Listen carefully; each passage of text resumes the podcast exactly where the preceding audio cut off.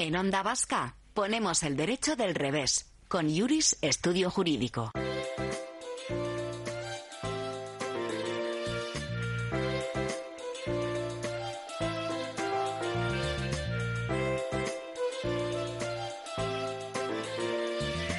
Estoy segura de que sois muchos los que habéis tenido o tenéis un animal en la familia y aunque no sea así, sois, conocedores, sois conocedoras de los vínculos especiales que se crean, ¿verdad? Tratamos siempre de procurarles el mayor bienestar y en este cometido se torna indispensable la figura del profesional de veterinaria. Pues bien, aún con los ecos de la conmemoración del Día Mundial de los Animales, ponemos el foco sobre este colectivo, ponemos el foco en posibles casos de mala praxis o errores de diagnóstico, posibles negligencias en definitiva que en ocasiones pueden tener un desenlace fatal. Un argumento que hasta ahora no habíamos tenido la oportunidad de abordar junto a Olga Rodríguez, directora de Juris Estudio Jurídico. Olga, ¿qué tal, Egunon? Mira, che, Egunon.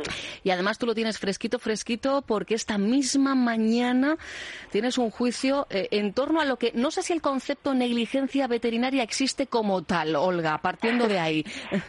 Sí, sí, bueno, sí, bueno, ya sabéis, en juicios pues tenemos de diferentes tipos, ¿eh, Irache? Entonces, pues, pues como has comentado, los animales forman parte de las familias y bueno, y cada vez más los propietarios, pues en caso de que se haya producido lo que ahora vamos a comentar, pues bueno, pues también requieren de nuestros servicios, pues como diríamos así un poquito de andar por casa, pues para intentar hacer justicia, pues para esos seres, pues que respecto de los cuales también pues se ha podido producir lo que se conoce como una mala praxis, una mala praxis en el ámbito eh, veterinaria, que al final es, eh, pues bueno, pues una una especialidad, es una, una un grado, quiero decir es una, una rama de la medicina perfectamente delimitada, eh, sus profesionales perfectamente cualificados, mm, los cuales pueden cometer pues ciertas irregularidades o negligencias en el desarrollo de su profesión, pues que pueden dar lugar a, a lo que has indicado, un desenlace fatal o a un perjuicio pues para esas, para esas mascotas, para esos animales domésticos. Evidentemente, la ciencia veterinaria no es infalible, no es exacta, mm, todo no lo puede. Mm, hay ocasiones seguramente en que los daños provienen, pues no sé, de patologías que ni mucho menos son imputables al profesional, ¿verdad?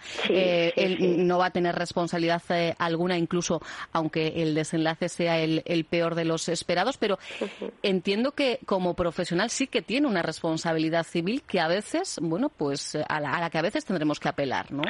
Sí, a ver, la presunción, como, como el resto de médicos, es que todos actúan y así lo hacen en beneficio de los pacientes y siempre buscando el tratamiento más óptimo y realizando pues los diagnósticos más eh, precisos para llegar a una solución absolutamente favorable, ¿no?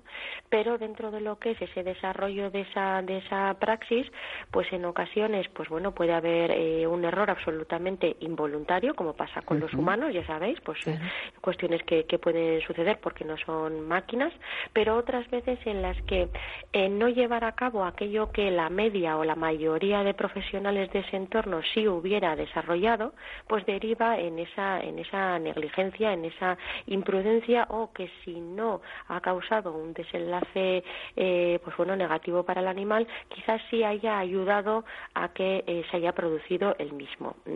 sí es cierto que, que bueno que para delimitar, para establecer esa, esa clara responsabilidad eh, no sirve desde luego ni mucho menos con la opinión del propietario porque bueno porque ya sabemos que aquí pues se une la cuestión de la sensibilidad y también un punto de vista subjetivo evidentemente sino que hay que acudir a un análisis externo de esa de esa práctica de la de la profesión pues para llegar a concluir si efectivamente se produjo o no se produjo. Aquí como también en otras áreas como por ejemplo en las negligencias médicas de, de los humanos vamos a decirlo así así, interviene la figura del perito. En este caso sería un perito veterinario. Este perito veterinario lo que lo que analiza es, pues bueno, eh, cómo se han desarrollado los hechos, eh, pues eh, qué tratamientos se ha llevado a cabo, qué medicinas se han pautado.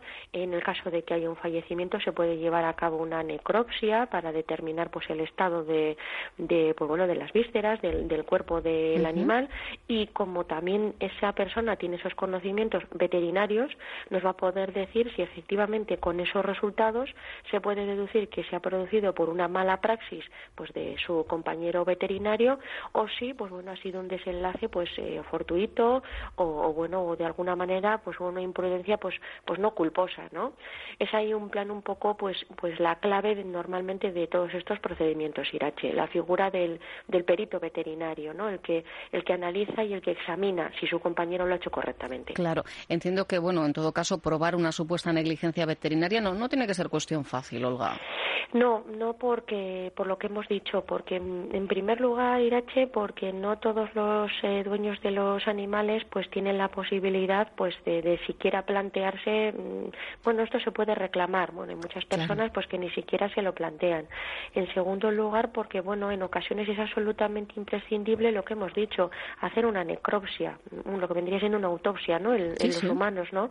Y bueno pues muchas personas pues por desconocimiento o, o por ausencia de medios económicos económicos, pues tampoco se lo, se lo plantean, ¿no? Y luego, en tercer lugar, claro, que tienes que encontrar ese profesional, ese perito veterinario que quiera analizar el caso que en cierta manera, porque ya sabemos que bueno, pues que en algunas profesiones pues puede existir cierto corporativismo, pues que quiera pues eh, eh, pues analizar el comportamiento de su compañero y llevarlo, someterlo a una gran lupa, ¿no? Para determinar si se ha hecho correctamente o no, y luego pues también evidentemente pues los costes de un procedimiento judicial, ¿no? Y lo que supone también emocionalmente.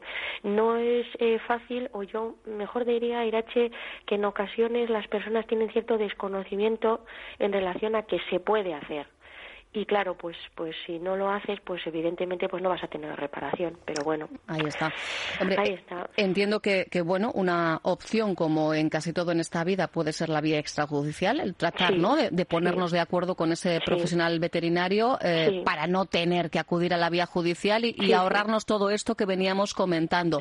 Entiendo que serán los menos casos en este caso no también yo os quiero comentar que, que bueno como en todas las profesiones y en todos los cuerpos colegiados se va avanzando y que, por ejemplo, lo que es en Vizcaya y me consta que en el resto de Euskadi también los colegios veterinarios, eh, bueno, provinciales, digamos, están haciendo un gran esfuerzo eh, por recibir, eh, pues bueno, pues todas las quejas, ¿no? O reclamaciones de los usuarios, intentar, pues bueno, tramitarlas, llega, intentar llegar a, acuerdos, verificar si se ha producido, pues efectivamente ese error, si ha habido también, pues por ejemplo, algún incumplimiento deontológico, ya me refiero, por ejemplo, ejemplo, así no, si no consta el consentimiento, por ejemplo, del propietario para haber llevado a cabo pues alguna acción, lo están intentando un poco actualizándose e intentando dar un poco de luz y taquígrafos a esta profesión, ¿no? Como en otras. Pero bueno, pues eh, en algunas ocasiones eso que se tiene que hacer imprescindible, eso al principio, de antes de meterse en ningún procedimiento judicial, siempre intentar la vía extrajudicial, pero a veces pues pues pues no es posible, pues porque o bien la otra parte no reconoce el error o, bueno o, bien porque no porque no puede ser porque no porque se ha llegado a la conclusión de que de que no es algo que se pueda solventar extrajudicialmente. La siguiente vía sería la, la civil no antes de llegar incluso a bueno la opción penal que tenerla ahí la tenemos. Mm, sí pero normalmente estas estos procedimientos se derivan todos a la vía civil. Realmente es una responsabilidad civil en el ejercicio de la profesión y salvo pues que se haya producido ya una acusación de una muerte de hecho la, la, obligación derivada de lo que decíamos de la responsabilidad profesional está recogida en el Código Civil, ¿verdad? Directamente. eso, es, Estamos hablando de, de algo que, que, es civil y en el que además vamos a reclamar diferentes aspectos, Irache. Esto no solamente es la propia mm, tasación del animal, ¿ya? Estas cuestiones las decimos así un poco, sí, ya sabéis. ¿eh? Suena, ¿verdad? Suena mal. Sobre todo eh, lo que, eh, teniendo en cuenta lo que decíamos al principio, que no dejan de ser a, día de hoy un miembro más de la familia, pero bueno, el valor patrimonial del animal se tiene en cuenta en estos procesos. Se tiene en cuenta y ahí también el perito lo que determina un poco pues es en función de la edad del animal, la raza del animal, si pues si se ha comprado en vez de haberse adoptado, por ejemplo, hace una valoración patrimonial, ¿no? Pero luego también está el daño eh, moral que supone la pérdida del animal. Esto es una cuestión muy interesante porque, claro, estamos hablando de que, de que bueno, dejamos de tener pues, pues un, ser a nuestro lado y eso en algunas personas causa un efecto psicológico pues bastante importante, que en ocasiones requiere incluso tratamiento psicológico o, eh, pues bueno, aunque sea pues una, una medicación, ¿no? el médico de cabecera y que te tenga que dar pues algún medicamento para dormir, para estar más tranquilo, porque tiene realmente una afectación. Entonces es importante mm, identificar que, que bueno que ese daño ha existido, que ya por parte, por ejemplo, de nuestra audiencia provincial está reconocido ese, ese daño moral y además en un amplio espectro, quiero decir, eh, cada persona lo puede vivir de una manera pues, pues distinta, Irache, pues zozobra, angustia, sentimiento de culpa, sentimiento de pérdida, o sea, hay realmente pues, pues en cada persona puede tener una afectación incluso hasta bastante grave. Eso se puede baremar. Eso eh, tiene, digamos, una, una cuantificación económica. Por ejemplo, si hemos necesitado terapia psicológica o comprar medicación, eso va a tener un coste porque vamos a tener las facturas. Pero si es que aparte hemos tenido luego esta, esta lesión emocional, pues por ejemplo, como en un accidente de tráfico, en el que una persona puede tener, por ejemplo, un estrés postraumático, eh, pues por, por el mero hecho, digamos, agresivo, ¿no? De, de un golpe con el coche, pues en este caso lo mismo se puede baremar en función de la edad de la persona perjudicada y en función de si ese grado de afectación ha sido leve, moderado o grave. Ahí llegaríamos, pues haríamos unas, unas multiplicaciones y llegaríamos a un importe. Ese importe lo sumaríamos al daño patrimonial, que ya hemos hablado anteriormente, y nos saldría lo que sería pues la reclamación, esa indemnización a la que tendría que hacerse frente pues el profesional en el caso de que se determine pues su negligencia. Como veis, estamos hablando de indemnización por daños y eh, perjuicios yo estaba echando un vistazo a, las, digamos, negligencias más comunes para que se sitúen, se ubiquen nuestros y nuestras eh, oyentes y vienen a ser error en el diagnóstico, error en la técnica quirúrgica empleada, error en el tratamiento, falta de consentimiento, como decía, como apuntaba Olga, informado o información eh, em, expresa sobre la salud o tratamiento del animal y fallo en la esterilización. Estos son, eh, digamos, si tendríamos que hacer un top five, serían los, los son los, más habituales. También dentro de, esos que acabas de indicar están los más fáciles de identificar, como sería, por ejemplo, la ausencia de consentimiento, claro. que es absolutamente objetivo. Luego, los problemas, los defectos, digamos, en el diagnóstico, estos son difíciles de probar, porque, hmm. claro, ahí es propiamente el veterinario, pues lo que en ese momento pues, pues puede pensar, eso es. Y luego también, si contamos con esa necropsia, puede ser relativamente sencillo de probar si es que ha habido algún problema en la ejecución, por ejemplo, de una operación.